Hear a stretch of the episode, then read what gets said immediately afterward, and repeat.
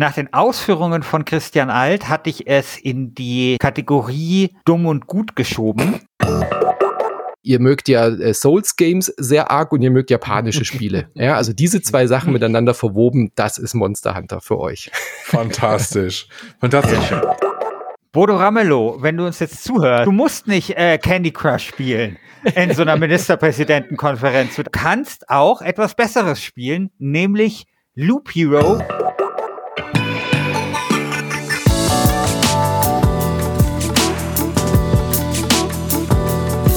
Hallo und herzlich willkommen zu Wer hat den Gürtel? Mein Name ist Christian Schiffer und ich begrüße Manuel Fritsch vom großartigen Spielepodcast Insat Moin. Hallo Manu.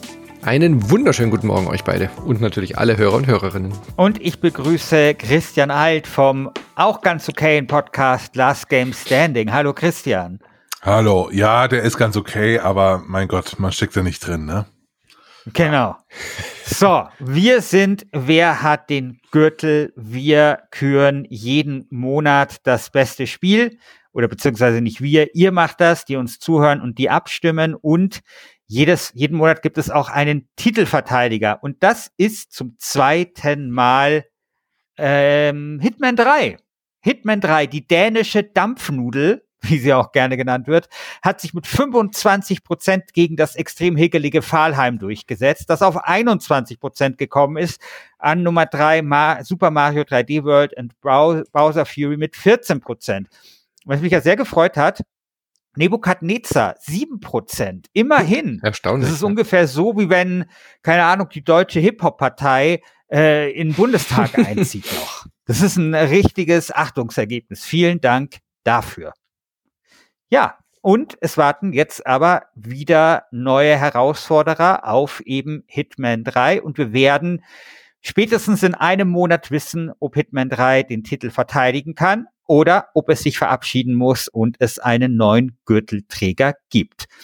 Manu, wer stritt denn gegen Hitman 3 an? Ja, wir haben einige äh, Herausforderer, die diesen Monat antreten und vielleicht fangen wir doch tatsächlich mit einem Kandidaten an, wo ich denke, dass es durchaus Chancen hätte, nämlich ein kleiner Indie-Hero, der dieses, diesen Monat aufgetaucht ist, der mich im Sturm erobert hat, nämlich Loop Hero, haben äh, Christian Gott, ja. Alt und ich gespielt und Loop Hero, Christian, ich habe ein paar Sachen mehr gespielt, vielleicht magst du mal äh, Loop Hero beschreiben. Was ist Loop Hero und warum glaubst du, dass ich denke, dass dieses Spiel Chancen hätte? Also zum einen, ich will äh, kurz anders anfangen. Ähm, ich habe in meinem ganzen Leben meinem Bruder noch nie ein Geschenk gemacht, außerhalb von, äh, keine Ahnung, Ostern, Weihnachten und Geburtstag und so. Aber als ich gesehen habe, dass mein Bruder Loop Hero auf der Wunschliste hatte bei Steam, ähm, und ich gerade so im Loop Hero Fieber, Fieber war, habe ich ihm das einfach gekauft für 15 Euro und habe ihm das mal rübergeschickt, weil ich Loop Hero so mag, dass ich mit jemandem drüber reden wollte, wie geil Loop Hero ist. Also, was ist Loop Hero? Loop Hero ist ein Deckbuilding, RPG, Strategie, Roguelike-Ding. Mit Basenbau. Ja, genau. genau. Wäre es nicht, wär's nicht leichter, die Genres zu nennen? Die es nicht ist. Die, die, also, also, sowas wie Loop Hero ist kein Adventure. Kein Jump'n'Run. So. Genau. genau. genau. Ja, ja, also Loop Warrior ist ganz, äh, also, also ein, ein, ein echter, waschechter Genre-Mix, äh, wie man uh, wahrscheinlich sagen würde. Ein, ein reinrassiger. Kein, kein, nee, eben kein, nicht. Kein, ja, kein reinrassiges, genau.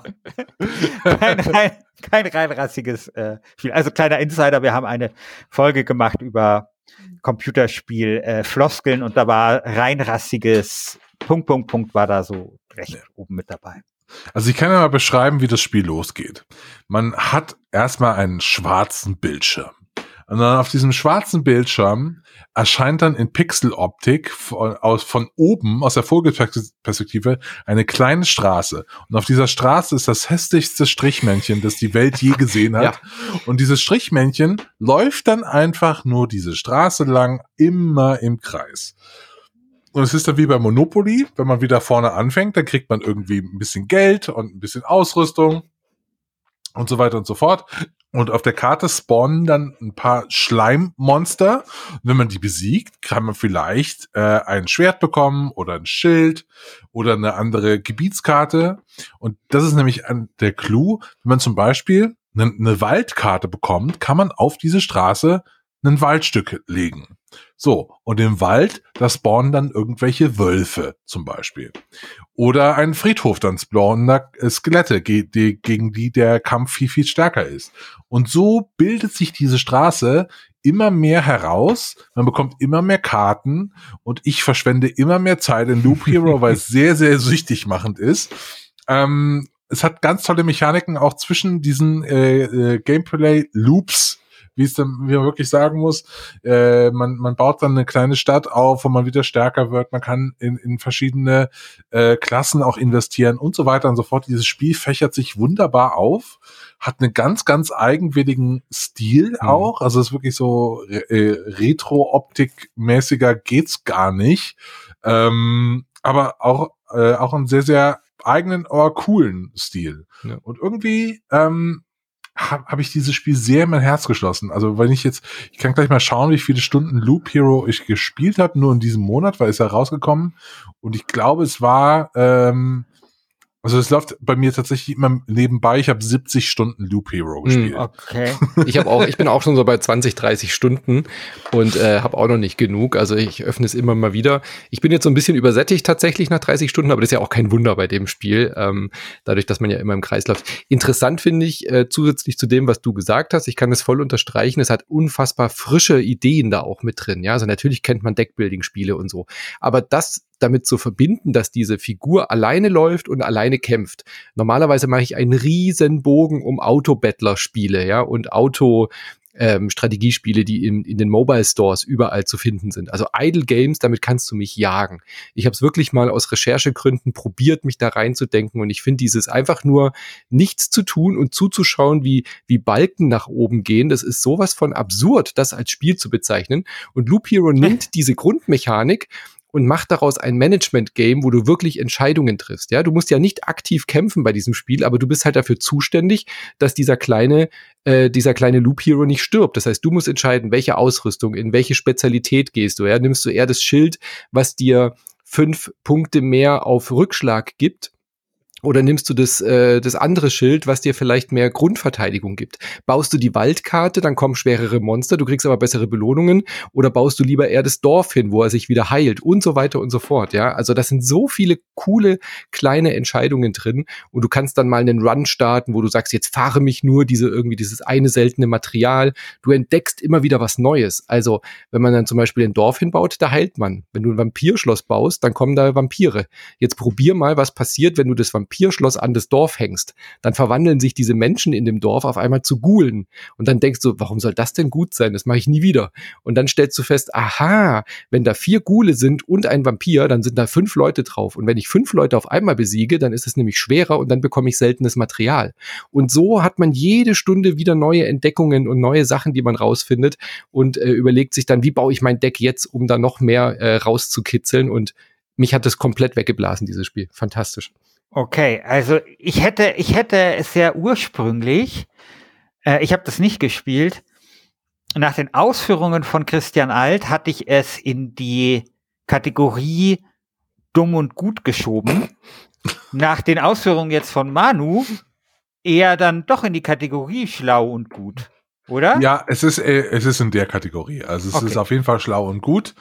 Und vor allen Dingen, ich glaube, dieses Spiel ist auch deswegen so erfolgreich, weil, also dieses, dieser Auto-Battler-Faktor ist einfach äh, äh, da und man kann es perfekt neben einer Zoom-Konferenz spielen. Oh ja. Das ist so krass, wie viel, wie viel Stunden ich schon Loop Hero nebenbei laufen habe. Das äh, hat auch eine tolle äh, Pause-Mechanik, dass du einfach, sobald du irgendwas da machst, kann es automatisch in Pause gehen. Das Spiel hat drei Tasten belegt mhm. für die Pause-Funktion, nämlich rechte Maustaste, Leertaste und Escape. Und das zeigt dir schon, wie es gespielt werden will. Mhm.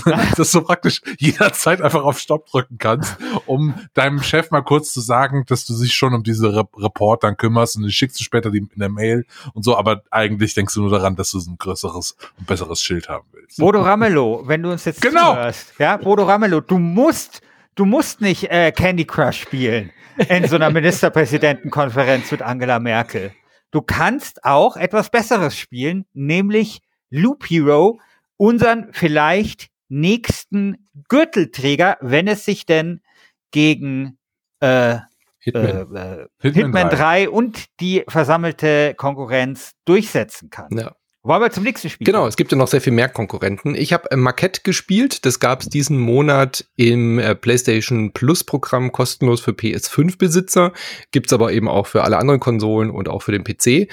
Und Marquette ist ein rekursiver Puzzler wenn ich das jetzt Boah. mal so nennen mhm. darf. Ähm, das sagen die Entwickler selbst. Also rekursiv im Sinne von Maquette ist das französische Wort für Modell.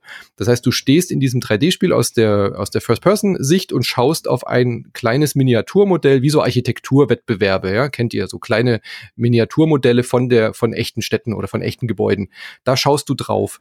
Ähm, um dich herum ist aber das gleiche Gebäude in echt und du selber bist auch Teil eines Modells einer noch viel größeren Variante davon und das in unendlich. So wie wenn man in zwei Spiegel guckt. Ihr könnt euch das vorstellen, ja? Also immer wieder wiederholen, wiederholen, wiederholen, im kleineren immer weiter. Das ist das äh, Spielkonzept. Du schaust also auf dieses Modell und wenn du jetzt einen Haustürschlüssel zwischen zwei äh, Klötzchen legst, dann sieht es ja aus wie eine Brücke, wo ein Lego-Männchen drüber laufen könnte. So als Beispiel. Dann drehst du dich um, du legst also den Schlüssel in dieses Modell, drehst dich um und dann liegt da wirklich dieser Schlüssel, aber eben halt in deiner Dimension vergrößert auf 20 Meter projiziert. Das heißt, alles, was du im Kleinen manipulierst, passiert auch im Großen um dich herum. Und darauf basiert dieses ganze Rätsel so ein bisschen portalmäßig oder ähm, Subliminal, was es da eben auch gab, dass du so ein Spiel mit Perspektive und ähm, dieser, dieser einzigartigen Physik sozusagen, die in diesem Universum existiert. Und eingebettet ist diese Puzzle-Geschichte in eine Erinnerung einer Liebesgeschichte. Ja, also da geht es irgendwie um einen, einen äh, Mann, der eine Frau kennengelernt hat in San Francisco und er erinnert sich an diese verflossene Liebe. Und ähm, die Rätsel deuten immer so ein bisschen an. Also du läufst dann über den Jahrmarkt, ähm, löst dann da diese Puzzles und währenddessen hast du immer wieder so Zitate, die in den Himmel geschrieben sind. So ein bisschen kitschig auch, aber ganz süß gemacht, dass du eben neben dem Rätsel, neben den ein, eigentlichen Aufgaben, so in, immer in den nächsten Bereich zu kommen, hast du immer noch so eine kleine romantische Geschichte daran. Und ähm, klingt ganz gut. Ich habe richtig Bock drauf gehabt und ist eigentlich im Endeffekt dann doch nur sehr solide. Also es hat ein mhm. paar coole Rätsel, es hat ein paar sehr nervige Dinge, weil wenn du dann sehr klein bist und aus deiner Dimension rausgehst, dann läufst du halt minutenlang als Miniaturfigur über überdimensionale Wege und hast das Gefühl, es ist alles zäh wie Kaugummi. Also hat mich leider nicht so begeistert, wie es im ersten Moment klingt. Es ist, äh, äh Publisher ist Annapurna ja. Interactive, ja. die ja in der Regel ein sehr gutes Händchen haben. Mhm. Meine erste Frage wäre gewesen, wie viel Kunstscheiße steckt in Marquette? gar nicht, also wenn ich mir Screenshots anschaue, eigentlich glaube ich gar nicht so viel. Nee. Aber dieser Name macht mich fertig. Also der, also der Name, den stelle ich mir wirklich auf so einem Reklambuch vor. Mhm. Oder weißt du, so, so Poesiealbums-Scheiße, Marquette. Ja, ja, weißt du, so. Und die neue Serie auf Arte, Marquette, ja. in Zusammenarbeit mit dem französischen, was, weißt du, das macht mich schon, das macht mich wirklich fertig. Also. Jetzt hat, jetzt hat ein Spiel endlich mal einen kurzen Namen für dich, den man ja, sich merken kann. Ja, ich weiß, aber das ist wirklich, ähm, es ist nicht ja, so selbstverliebt, wie der Name äh, denken lässt. Äh, genau, ja, okay. Ja. Ich habe dann nämlich auch, als ich die, die Screenshots dann geschaut, gesehen habe, das ist jetzt eher, sage ich mal, so ein bisschen Comic-Grafik, ja, Comic-Grafik ist es nicht, aber halt so es ist, also ich hätte so ein mit Aquarell gezeichnetes Spiel erwartet. Ja, ja. ja, Und das ist es nicht. Ja, es sieht normal aus in gewisser Weise. Ja, es ist ein solides Spiel. Ich, mich hat es tatsächlich dann angetrieben, weil ich diese Geschichte mit den zwei Synchronsprechern, also man sieht keinen einzigen Menschen in diesem Spiel. Es ist sehr, es ist sehr Indie auf jeden Fall. Ja, es ja. ist halt wirklich nur Architektur und Puzzle Game und die Geschichte wird komplett über über Audio erzählt. Also du hörst dann immer wie so Tonbänder quasi, wo du dann den ersten Dialog zwischen den beiden hörst oder wo sie sich zum ersten Mal ihre Liebe gestehen. Du hörst dann später auch Streits und dann wird es halt so symbolisiert, da gibt's dann erste Risse in der, in der Beziehung und dann musst du halt auch durch so äh, Welten laufen, wo dann Risse im Boden sind und so, ja. Also so, mhm. so ein bisschen in die Richtung tendiert es dann schon, das zu versuchen, miteinander zu verbinden. Aber es in erster also Linie ist es ein Puzzle-Game. Bei Steam hat es neun von zehn äh, 9 von 10 Bewertungen, Mhm. eine Bewertung von 9 von 10 Punkten und äh, es hat einen Metascore von 70. Ja. Also es ist schon eine ziemliche Diskrepanz und so wie ich das jetzt bei dir heraus äh, höre, tendierst du eher zu 70, oder? Das ist ein solider 70er, genau. Ja, okay. Gut, kommen wir zum nächsten Spiel. Da habe ich gedacht, dass du dich da voll drauf stürzt, Christian Schiffer. Stronghold Warlords, habe ich gedacht, Ja, ist dein Spiel. Ja, ja. Ich wollte das besprechen Mhm. für den Deutschlandfunk, aber dann kam Pfahlheim raus und dann habe ich Pfahlheim besprochen. Ähm, und ich glaube, das war eine gute Entscheidung, denn ich wäre wahrscheinlich enttäuscht gewesen, wie die letzten 20 Jahre.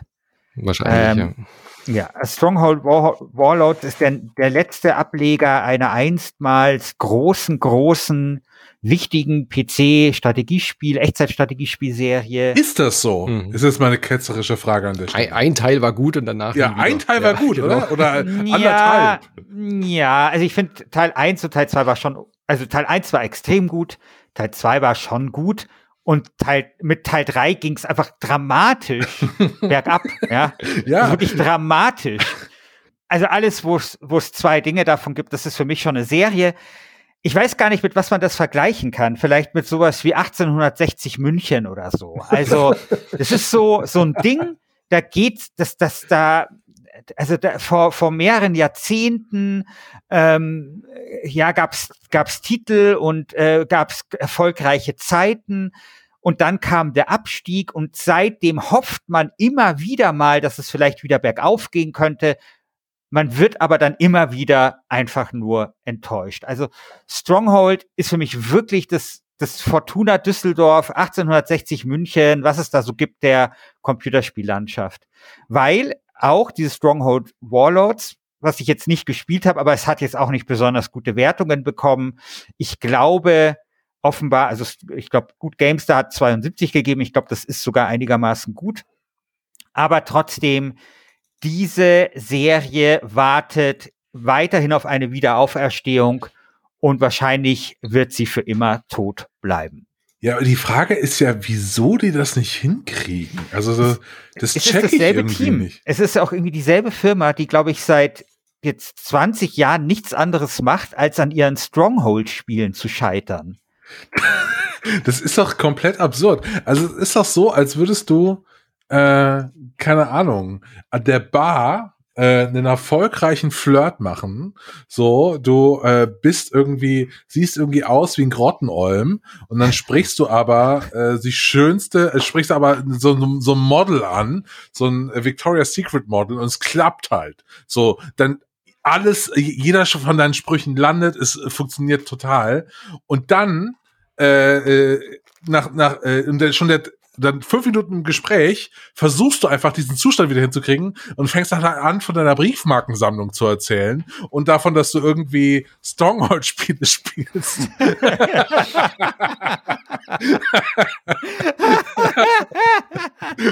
und es klappt ist, einfach das nicht ist, das mehr. ist das Stronghold 3 unter den, unter den Anmachsprüchen.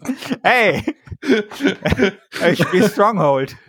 Oh. Und dann ist allen irgendwie klar, uh, das, das, das wird nichts mehr. Aber so Ja. die Frage ist ja, es hat ja irgendwann mal geklappt. Wieso? Was hat, was ist da Das passiert? verstehe das versteh ich auch nicht. Also ich meine, jetzt verstehe ich schon, weil jetzt ist das Genre tot, wahrscheinlich haben die nicht viele Mitarbeiter und so, aber es ist mir unerklärlich, wie Stronghold 3 so entgleisen konnte und wie sie so auf den Pfad, auf den Holzpfad gelangen konnten. Ich glaube, jetzt ist das einfach nicht mehr, ich glaube, das ist so wie bei Corona, weißt du, wenn halt irgend so eine Schwelle überschritten ist, dann kannst du nichts mehr Ja. machen, um das, weißt du? Und, Ja. und ich weiß nicht, also ich war auf der Homepage von denen und da präsentieren sie sich halt als, ja, wir sind halt die Stronghold-Macher und so. Das, das machen die halt und wahrscheinlich gibt es dafür genügend Käufer. Ist halt so wie Piranha Bytes vielleicht. Ja. Also machen irgendwie dasselbe Spiel seit mehreren Jahrzehnten. Also ich, es reicht ja für ja solche Nischen, für solche Nischen-Games Ja, reicht genau. ja auch immer eine Nischen-Fangruppe. genau, und absolut. um jetzt nicht irgendwie den totalen Nee, nee. Zorn der, der LGS-Gemeinde zuzuziehen, äh, Piranha Bytes ist natürlich ein hervorragendes Studio. Ähm, aber ich meine so eher so vom so systematisch gedacht. Ja. ja.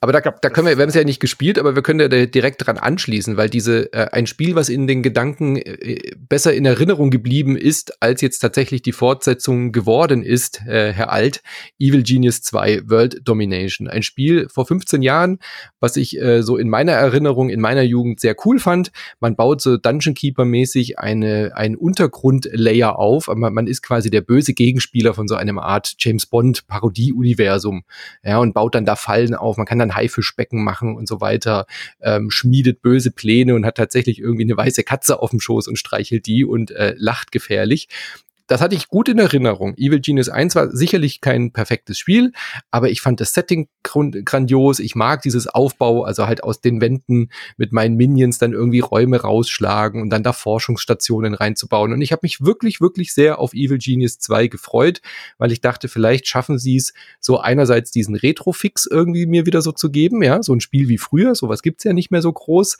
aber trotzdem ein paar coole Neuerungen reinzubringen, wie es zum Beispiel auch Two Point Hospital geschafft hat. Das war ja eigentlich auch wie Sim Hospital damals, aber eben, oder Theme Hospital hieß es, aber eben mit ein paar coolen Neuerungen. Und da ist es ja gelungen. Und Evil Genius 2, ich habe es jetzt echt viel gespielt und muss sagen, es macht mir einfach auch überhaupt gar keinen Spaß. Wie hast du das denn empfunden? Ja, ich glaube, ich bin da noch, äh, noch zu sehr am, An am mhm. Anfang. Äh, was kam ja erst, wir nehmen es am 31.3. auf, es kam erst am 30. raus und ich hatte keinen Code. Ja. Hab das ganz ich hatte zwei Wochen vorher oder so, genau. Ja, genau. Ja. Äh, und bei mir ist es gerade so, ich, da interessiert mich jetzt natürlich, was du sagst. Ich habe das jetzt angefangen und, und ein bisschen da reingespielt und so. Und ich finde es im Moment total geil. Ja. Also ich, ich habe irgendwie richtig Spaß damit, irgendwie meine Basis zu bauen. Und jetzt habe ich schon eine, ein Agentennetzwerk in äh, Osteuropa aufgebaut. Denke mir so, geil, jetzt ist äh, der, der Balkan ist jetzt mal dran. Mhm. Da sollen jetzt meine Agenten mal nach Belgrad gehen und da irgendwie mal aufräumen und so geheime Plots sich überlegen. Und irgendwie macht es total Spaß. Ich mag das ganze Design, also bisher, ja. Ich mag das ganze Design. Ich liebe, dass das die, diese Insel so liebevoll gestaltet ist und diese ganzen James Bond Anleihen wirklich schön rausgearbeitet wurden. Aber dann, wenn ich dir so zuhöre, denke ich mir, okay, da scheint irgendwann so ein Punkt zu kommen, wo äh, dieses, dieses Cabrio, das hier auf einer Sonnenstraße unterwegs ist, am, äh, am Strand einfach die Klippe runterfährt. Ja. Ähm, wann kommt denn der Punkt? Naja, ganz so schlimm ist es nicht, aber man, die ersten zwei, drei Stunden hat mir das auch mega Spaß gemacht. Ja, ich war sofort wieder drin, diese Räume aufzuziehen, macht Bock, diese Sachen, den, den äh, Branch dann so zu erforschen. Was kann ich denn alles hier erkunden und erforschen? Und die Weltkarte da merkt man noch nicht, wie beschissen diese Weltkarte ist. Also es ist im Endeffekt, ähm, dir geht der Sprit aus. Also wenn wir bei diesem Cabrio-Modell äh, äh, äh, bleiben, du fährst halt irgendwie und der Fahrtwind und alles ist cool und dieses Wetter ist super und dann merkst du, okay, das Auto ist halt einfach nur, sieht gut aus, aber hält halt die Strecke nicht. Und äh, das passiert hier bei Evil Genius 2 es verliert sich total schnell. Also diese gesamte Progression, das wird so zäh hinten raus. Also ich sage jetzt mal so nach vier, fünf Stunden, wenn du erstmal so alle Räume hast, ähm, und dann so an die ersten Widerstände stößt. Ja, du musst dann nochmal auf der Weltkarte nochmal und nochmal und nochmal immer das Gleiche machen. Und das ist im Endeffekt dann eigentlich nur ein Mobile Game. Also du schickst irgendwie, um Geld zu verdienen, musst du ja immer so ähm, Leute ausbilden und die auf der Weltkarte auf so Missionen schicken. Aber das ist eigentlich auch schon alles, was du da tust. Also alles, was in diesem Spiel über Story und Nebenquest und Progression läuft, ist auf der Weltkarte einen Button anzuklicken und da drei, vier Handlanger hinzuschicken. Und dann musst du warten, bis der Timer vorbei ist und dann ist es erledigt. Und das ist völlig egal, ob du da jetzt die losschickst, um 10.000 Goldbarren zu holen oder ob das nachher eine Quest ist, ein gegnerisches Vor einzunehmen oder Politiker zu bestechen oder äh, geheime Pläne zu finden. Dann steht da halt, äh, sammle fünf Pläne von deiner Konkurrenz ein und dann machst du immer das Gleiche und dein, dein Layer, der geht auch nicht weiter. Also es gibt nur einen Weg, diesen Untergrundlayer äh, auszubauen. Du musst halt einfach einen riesen Raum aufmachen und da 20 Generatoren reinhämmern. Und es gibt keine Variante, wie du vielleicht diesen Untergrund, äh, ja, deine Basis anders aufbaust oder so weiter. Also die, die, die, die, Mech die Grundidee ist klasse, die Mechanik ist da, der, der Humor ist cool, aber es verpufft so. Nach drei, vier Stunden merkst du so, hm. was mache ich hier eigentlich? Ich starre auf Timer. Also ich habe gemerkt, dass das Spiel nicht gut ist, als ich äh, im höchsten Geschwindigkeitsmodus nur noch auf der Weltkarte gestarrt habe, bis irgendwelche Timer runtergelaufen sind und mir einfach egal war, was in meinem Layer passiert, weil ich nur noch wollte, dass diese Questmarker abgehakt sind, aber ich habe da kein Spiel mehr gehabt. Ja, ich musste nur noch Timern zuschauen, wie äh, nochmal drei Leute ausgebildet werden, wie nochmal drei Leute losgeschickt werden, um diese eine Quest zu erfüllen. Und dann kam der nächste Pop-up, wo ich wieder drei Leute losschicken musste. Also da passiert einfach auch nichts mehr. Da geht komplett die Luft aus hinten raus. Das ist sehr schade. Also ich habe ich hab, äh, Evil Genius 1 nicht gespielt. Mhm. Ähm, und habe mir natürlich, ich meine, der Christian hat mich heute äh, geweckt mit einer Nachricht. Boah, Christian, Evil Genius 2 ist rausgekommen. Und ich habe äh, versucht, mich ähm, diesem Enthusiasmus anzuschließen und den irgendwie so selber irgendwie ein bisschen in mir zu spüren. Ähm, ich habe da den ganzen Tag dran gearbeitet, aber jetzt hat's leider plopp gemacht. ja, jetzt weißt du mal, wie es mir ging. Ich freue mich seit 15 Jahren drauf. Der Evil Genius 2, die Fortsetzung wurde ja genau vor 15 Jahren angekündigt. Die haben ja nach dem ersten okay. Teil gesagt, wir machen direkt den zweiten. Und ich schon so, ja. Und jetzt ist er endlich da und ich so, nein. So. Also ich bin das doppelt so, enttäuscht, das, weil ich mich so lange drauf Half-Life der Aufbauspiele. Okay, ja, ja. verstehe. Okay. Ja, irgendwie sei es mir nicht vergönnt. Dungeon Keeper hat ja auch ein schreckliches Ende genommen und Evil Genius 2 ist jetzt auch nur am Anfang äh, ganz nett. Naja, schade. Aber wie gesagt, die ersten zwei, drei Stündchen waren ja ganz nett. Ähm, Ach, da kann man wieder zurückgeben, auch yeah. in der Zeit. Aber äh, vielleicht wollen wir doch mal über ein äh, sehr, sehr gutes Spiel reden, nämlich It Takes Two, Christian Schiffer. Boah. Und neben Loop Hero, glaube ich, ist das der Kandidat, der dieses Jahr, ja, äh, diesen Monat den Titel absolut verdient hätte, meiner Meinung nach. Ich glaube, da führt nichts dran vorbei. Ja, da führt nichts dran vorbei. Dem würde ich mich anschließen. Es ist wirklich ein ganz hervorragendes Spiel. Es ist von den Leuten, die dieses No Way Out mhm. gemacht haben. Das Gefängnisding. Auch das, genau. genau. Auch das schon ein Koop-Spiel. Also wir reden hier aber nicht, also, also falls das jemand nicht kennt, also nicht ein Spiel, wo das jetzt mal optional ist, ob du Koop spielen darfst, sondern es ist ein Koop-Spiel. Also man kann es nur zu zweit spielen, oder? Mann? Ja, ich glaube schon. Schon, oder? No, genau. Ja, beide Spiele. Ähm, ist ja auch in der Story ja. so vorgesehen. Ja, genau. Und Mhm. Ja, ähm, anders als A Way Out, das ja so ein bisschen düster und depressiv war, ist äh, It Takes Two, hat halt mehr so diesen Pixar-Charme. Worum geht's? Äh, äh, die, die Eltern wollen sich scheiden lassen, das Kind ist total traurig, flüchtet sich in so eine Fantasiewelt, da gibt's dann irgend so ein magisches Buch und dieses magische Buch verzaubert die Eltern in so Holzpuppen.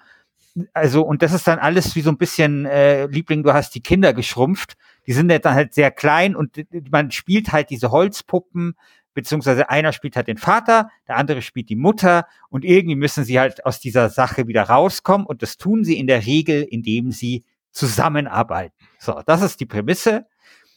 Und das ist, klingt jetzt erstmal irgendwie super banal, ist aber in seiner Umsetzung einfach nur hervorragend gemacht. Also, die haben aus diesem ganzen, also am Anfang spielt es eben in diesem Haus, ähm, Staubsauger, Elektrogeräte, keine Ahnung, später geht's dann in die Natur.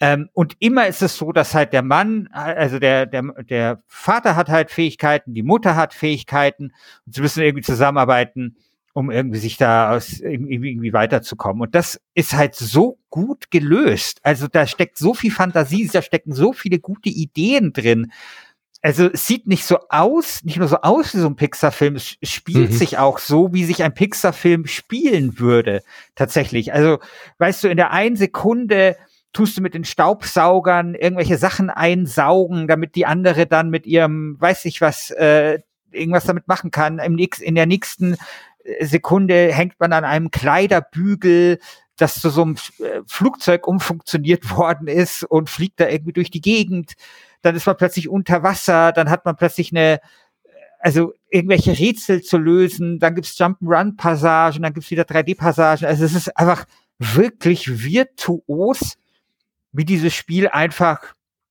ähm, gestaltet ist. Ja, und über zwölf äh, Stunden. Mal, werd, mal ein bisschen, werd mal ein bisschen konkreter, Manu. Mir, mir, mir, es gelingt mir nicht leider die Faszination dieses Spiels, äh, den Hörerinnen und Hörern da draußen, glaube ich, nahezubringen. Ja, ich finde, du hast es schon ganz richtig beschrieben. Man ist einfach so überwältigt, weil das, was du jetzt beschreibst, diese, diese unfassbare Kreativität, äh, das dauert ja über zwölf Stunden und es nimmt ja überhaupt nicht ab.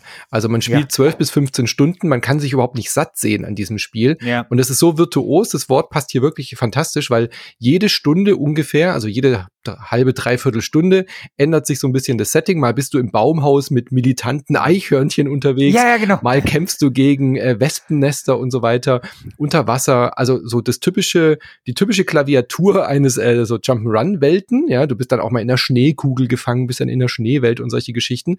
Aber jedes Setting hat seine eigene Koop-Mechanik. Also ja. äh, gutes Beispiel. Ich habe einmal so eine Nagelkanone gehabt und die Anne, mit der ich es gespielt habe, die hatte dann so einen Hammerkopf. Und dann äh, ist es halt wirklich auch fordernd. Ich musste dann entsprechend irgendwo Nägel reinzimmern in so Holzwände, damit sie ja. sich da lang schwingen kann. Das musste ich auch ja. machen. Und, oh und, und, eine Stunde später bist du halt und fährst ein Wettrennen auf Schlittschuhen, ja. wer als erstes unten ist. Dann kommen irgendwelche Bossgegner und ich musste dann mit, äh, mit Harz Wespen einkleistern und äh, Anne hat dann mit so Streichhölzern. Ach, Harz, Harz war das, okay. genau. Hat dann mit so Streichhölzern draufgeschossen, damit es alles um uns herum explodiert. Und wirklich die haben das geschafft, so wirklich alle, alle Stunde eine kompletten, ein komplett neues Spiel dir ja. eigentlich zu bieten. Also sowohl von den, von den Assets, sowohl von der Grafik, als dann auch eben von der Mechanik. Das ist absolut irre. Ja. Und das Ding ist, diese Rahmenstory ist natürlich total cheesy ja. und so, aber es ist halt wirklich so. Also man, man geht, man erlebt so viel gemeinsam in diesem Spiel. Äh, es ist wirklich super gut und ich meine, äh, die, äh, Last Game Standing Hörer wissen das ja vielleicht. Ich, Christian Schiffer, habe ja jetzt nach 15 Jahren nach World of Warcraft Multiplayer Gaming für mich entdeckt, ja. und da kam das jetzt auch wirklich im richtigen Moment.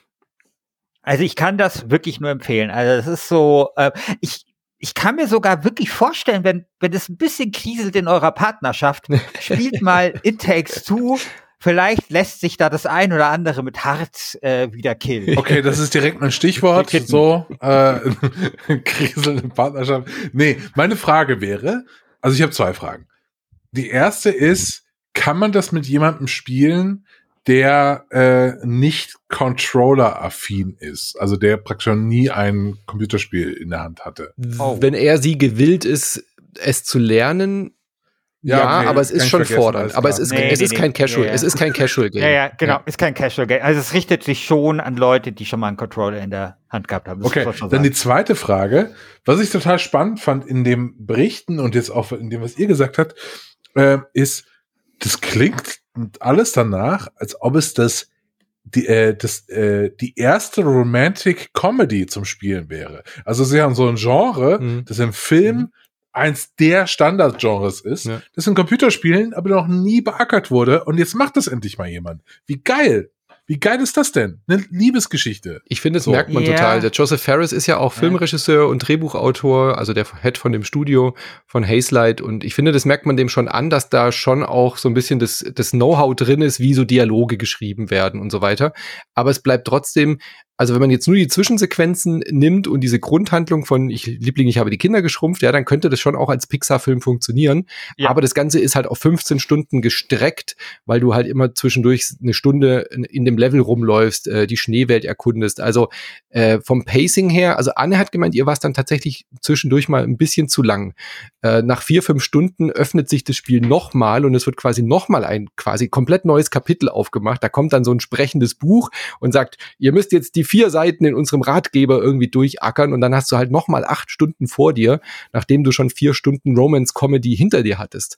Also mhm. das ist so ein bisschen das, was halt immer Spiele als interaktives Medium auch haben. Es ist zwar eine Romance-Comedy und ich habe sehr viel gelacht zwischendurch und ich finde, es ist ihm auch sehr gut gelungen, aber ich kann schon auch Annes Punkt verstehen, dass sie sagt, es ist ihr im, im Prinzip ein bisschen zu lang gestreckt für diese, dass sie die Spannung so ja. anhält. Genau, aber es ist halt, mein Gott, das ist halt wie, wie so eine äh, Comedy-Serie. Genau. Ja. Schön hier am Sofa, jeden Abend zwei Stunden und ja. die wird man sehr gut unterhalten. Also ich muss wirklich sagen, und es ist auch, also it takes, äh, also ich finde auch super, wie sich dieses Studio weiterentwickelt hat, mhm. weil A Way Out habe ich nicht gespielt, aber ich habe noch so im, im, also wenn ich mich nicht täusche, war das schon so eher Achtungserfolg, ja ein 80er, war ganz, war ganz gut, hatte aber halt so ein paar Schwächen. Und das jetzt hier, also It Takes Two, das, also ich glaube, die haben einfach das, was sie können, Koop-Spiele einfach jetzt äh, weiterentwickelt und perfektioniert. Das ist der Wahnsinn, dieser Sprung auch. Die haben ja davor Brothers A Tale, äh, Tale of Two Ach, Sons stimmt, gemacht. Natürlich. Und das war ja auch schon mit diesem Koop-Gedanken, aber ein Singleplayer-Koop. Da hast du ja quasi ja. beide Brüder mit den zwei Analog-Sticks gespielt. Und diese Schritte, die, also diese Weiterentwicklung, das ist echt krass. Und das Studio, ich habe nachgeschaut, die haben gerade mal 50, 60 Mitarbeiter. Hm. Also diese Production okay. Value, die hier in It Takes Two drin steckt, das ist Wahnsinn. Wahnsinn, was das für ein Aufwand gewesen sein muss, dieses Spiel zu entwickeln. Ja. Hammer. Also für mich äh, jetzt schon relativ sicher in, der in den Jahresend-Highlights dabei. Da, da kommt nicht mehr viel ja. ran. Okay, genau wie bei A Way Out, das ich auch nie gespielt habe, äh, suche ich mir jetzt eine Person, mit der ich das spielen könnte. Ja, ich spiele das mit dir. nee, ich will mit dir keine Romantic Comedy ist spielen. Ist schon okay, Mann. ja komm. Ja. Was ich weiß, du traust dir nicht fragen. Tox toxische okay. Männlichkeit kickt hier einfach rein gerade.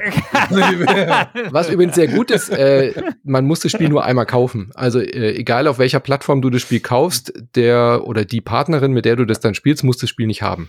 Ähm, also du musst es ja nicht lokal spielen, sondern es geht wunderbar auch eben über online und du äh, schickst dann einfach deinem, deinem Spielpartner, deiner Spielpartnerin ein, ein Code, quasi eine Einladung und die kann sich dann so eine Art Trial-Version runterladen und dann kann man das eben auch mit einer Version im Koop spielen.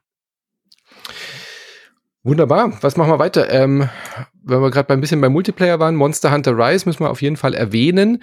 Ich habe mich dem Versuch, ich bin überhaupt nicht so in dieser Monster Hunter Welt äh, drin, aber Monster Hunter Rise ist jetzt exklusiv für die Nintendo Switch erschienen von Capcom und ist ja so eine äh, langjährige äh, Fanreihe eigentlich. Also in Japan ist Monster Hunter ja voll der, der, der Gassenhauer, wo sich ganze Konsolen nur deswegen verkaufen. Deswegen kommt es jetzt auch erstmal exklusiv für die Switch.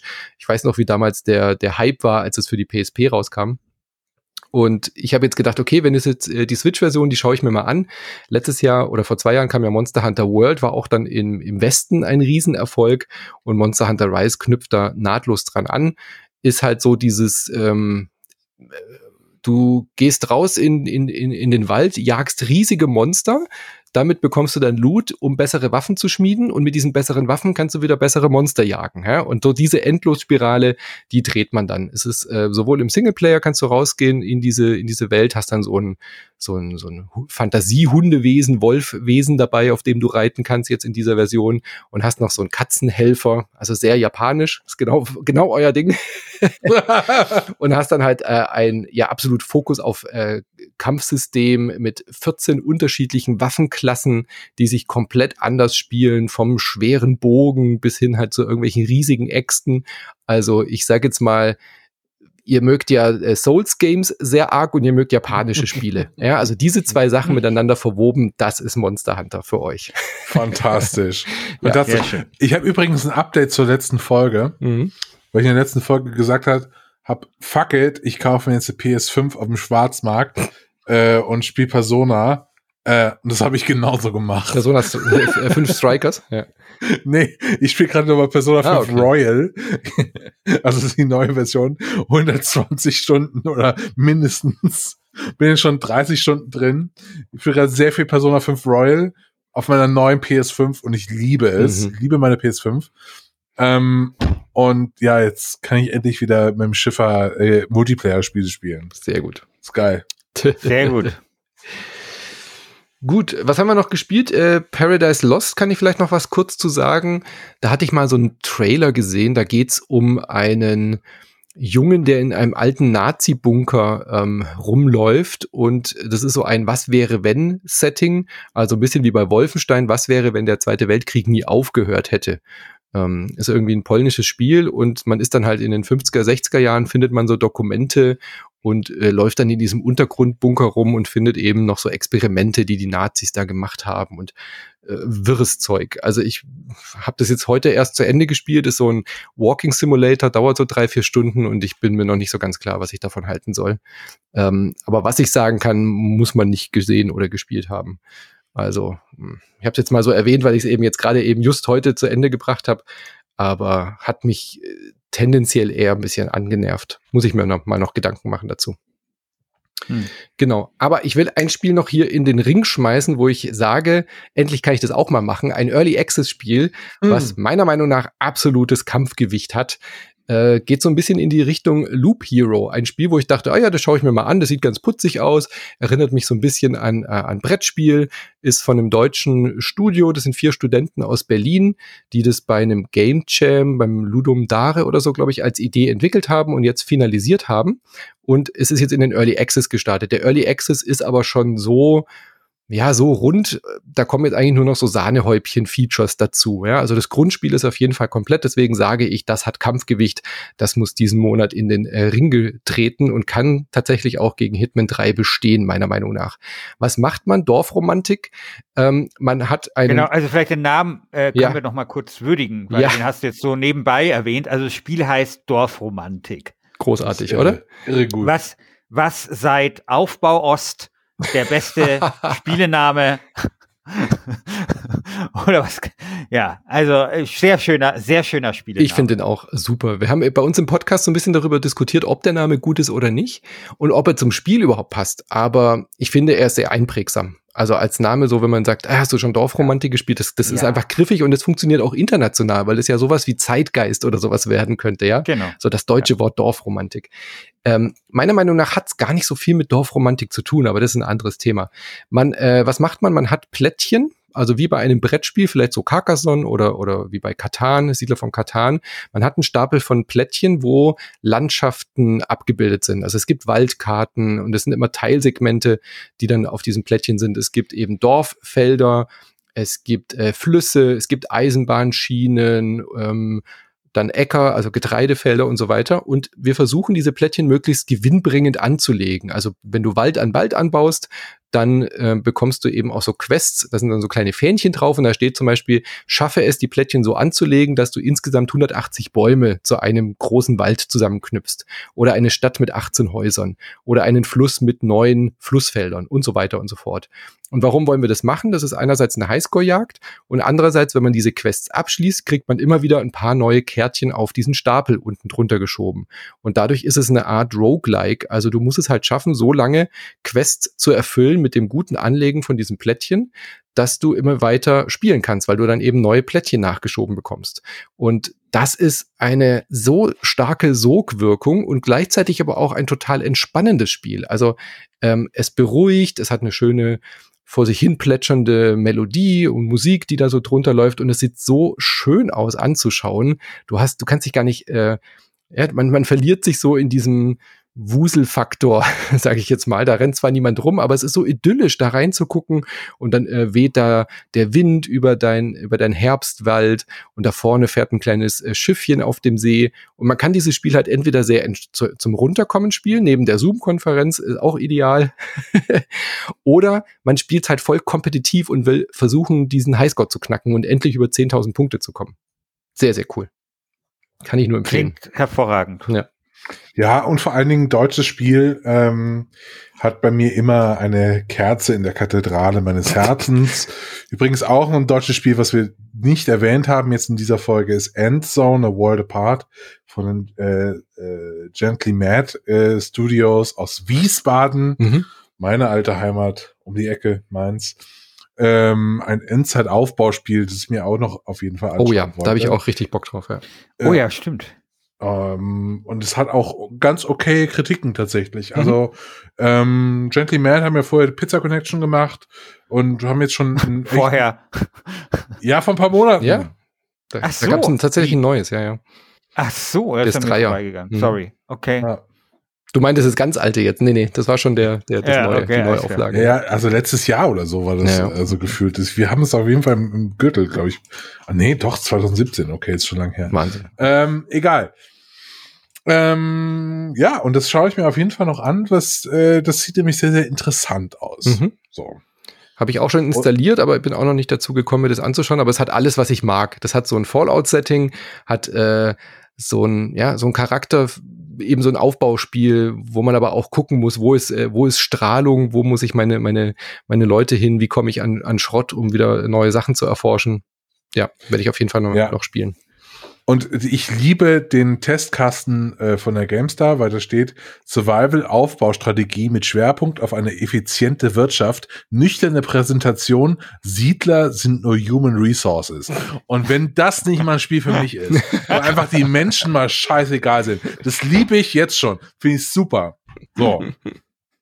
Wunderbar. Gut, wir haben noch ein paar mehr Sachen in der Liste, aber das äh, lassen wir euch dann im Forum, wenn das da dabei ist. Wenn ihr jetzt sagt, oh, ich bin ein riesen Sonic-Fan, Balan Wonderworld ist mein Spiel des Monats, dann findet ihr das natürlich Ja. äh, trotzdem in der Liste. Narita Boy. Genau. Äh, Oder, genau. oder Mr. Prepper, das ist auch so ein Spiel. da baut man so eine Untergrundbasis und äh, preppt sich für den Weltuntergang. Ja. Gut, wo können wir denn abstimmen, lieber Herr Alt? Wo finden wir das Forum? Ja, ihr könnt abstimmen unter forum.lastgamestanding.de. Ähm, und ich habe noch einen, einen ganz heißen Tipp für euch. Also wenn ihr irgendwie jetzt am über die Osterfeiertage oder die ganzen Feiertage, die jetzt noch so kommen, irgendwie denkt, euch ist langweilig, macht zwei Dinge. So, geht hin und äh, installiert Loop Hero und Oh ja. äh, lootet einfach die Scheiße aus, diese, aus dieser Straße raus. Und das zweite, was ihr macht, ist, ihr unterstützt den Manu bei äh, Patreon und, und, und Steady und hört euch da einfach durch den ganzen Kalk äh, Katalog, während ihr Loop Hero spielt. Das lässt sich wunderbar miteinander sehr, kombinieren. Sehr genau. gut zusammen. Das ist Ja. ein perfektes Podcast-Spiel. Loop Hero. Genau. Und dann kann man bei dir nämlich auch ganz viele äh, äh, Folgen zu den Spielen, die wir heute auch besprochen haben, hören, oder? Ja, Dorfromantik, Loop Hero haben wir alle schon besprochen, Marquette. Und äh, im März waren sowieso alle Folgen frei. Wir haben ähm, gerade mal so einen äh, offenen Monat gemacht, weil wir gedacht haben, oh Gott, jetzt ist ein Jahr Pandemie, dann machen wir mal wieder ähm, alle, ganzen Monat frei. Also ihr könnt gerade alle Folgen im Archiv, äh, die im März erschienen sind, fast alles, was wir hier jetzt heute besprochen haben, nochmal mit einer eigenen Folge. It Takes Two natürlich auch. Evil Genius 2 kam heute. Monster Hunter Rise. Also da könnt ihr alles nochmal nachhören und währenddessen Loop Hero und Dorfromantik spielen. Würde mich sehr freuen. Auf insertmoin.de. Sehr schön. Gut, und wir hören uns dann nächsten Monat wieder zum äh, Gürtel und ich bin gespannt, Mhm. ob Hitman den Titel verteidigen kann. Äh, ich glaube, es hat Ja. schwer. Äh, Es sind ja drei Kandidaten dabei, die Mhm. wirklich äh, dem, Naja, dem, dem hügeligen äh, Dorf Dampfnudel gefährlich ja, aber ich glaube, also ich meine, wenn, wenn Hitman Fahlheim schlägt, was wirklich viele Leute gespielt haben, also ich meine, äh, so gut It Takes Two ist, dadurch, dass es natürlich du zwei Leute brauchst, äh, ist natürlich schon mal die Anzahl der Spielenden vermutlich fällt geringer aus, oder? aber das hat jetzt schon so einen Hype. Das hat überall über Hat das 90er so einen Hype? gekriegt und so. Das, Okay. äh, ja, da bin ich mir recht sicher. Na gut, na gut. Aber ich lag ja schon. Also auf- ich, weil, also ich auf jeden Fall sage ich, wenn Hitman den Titel verteidigt, dann äh, macht sich, äh, dann durchbricht Hitman in gewisser Weise auch die Schallmauer und könnte zum Seriensieger wirklich werden, weil äh, der April ist jetzt nicht so bestückt mit äh, potenten Herausfordern, nee. oder? Nee, überhaupt nicht. Also ich habe mal geguckt, im April weiß ich noch nicht so richtig, über was wir da überhaupt reden sollen. Das wird eine halbe Mm, Stunde genau. Folge, aber mal gucken. Wir lassen uns überraschen. Genau, also Ja. das, das heißt, das wird eine nicht ganz uninteressante und unwichtige Abstimmung. Jetzt. Kleine, Ach, kleine Erinnerung noch kommt- übrigens. Unser Alltime, unser Alltime Gürtelstar ist übrigens diesen Monat auch noch mal mit äh, Tonspur jetzt endlich rausgekommen. Ich glaube jetzt heute oder und für, gestern. und für die Konsolen Ja, vor allem. Genau, Ja. ähm, da freue ich mich auch schon drauf, das endlich jetzt mal mit, mit Sprechern zu hören und äh, Sprecherinnen und nicht mehr alles lesen Ja. zu müssen. Ich halte ja, äh, ich halte ja Sprachausgabe, mag ich ja überhaupt nicht, weil ich immer schneller lese als höre und dann das eh immer wegklicke und mich dann dafür schäme, dass ich die Arbeit der Sprecherinnen und Sprecher nicht gutiere. Aber gut, äh, es ist wahrscheinlich mein persönliches Problem. Also ich muss noch eine Platin-Trophäe bei Yakuza Like a Dragon erspielen und wenn das vorbei ist, dann äh, werde ich mir Disco Elysium nochmal zu Gemüte führen. Sehr schön. Gut, dann hören wir uns in vier Wochen wieder und äh, Ja. euch viel Spaß weiterhin äh, bei Last Game Standing und bis zum nächsten Mal. Bis, Bis dann. dann. Ciao. Ciao.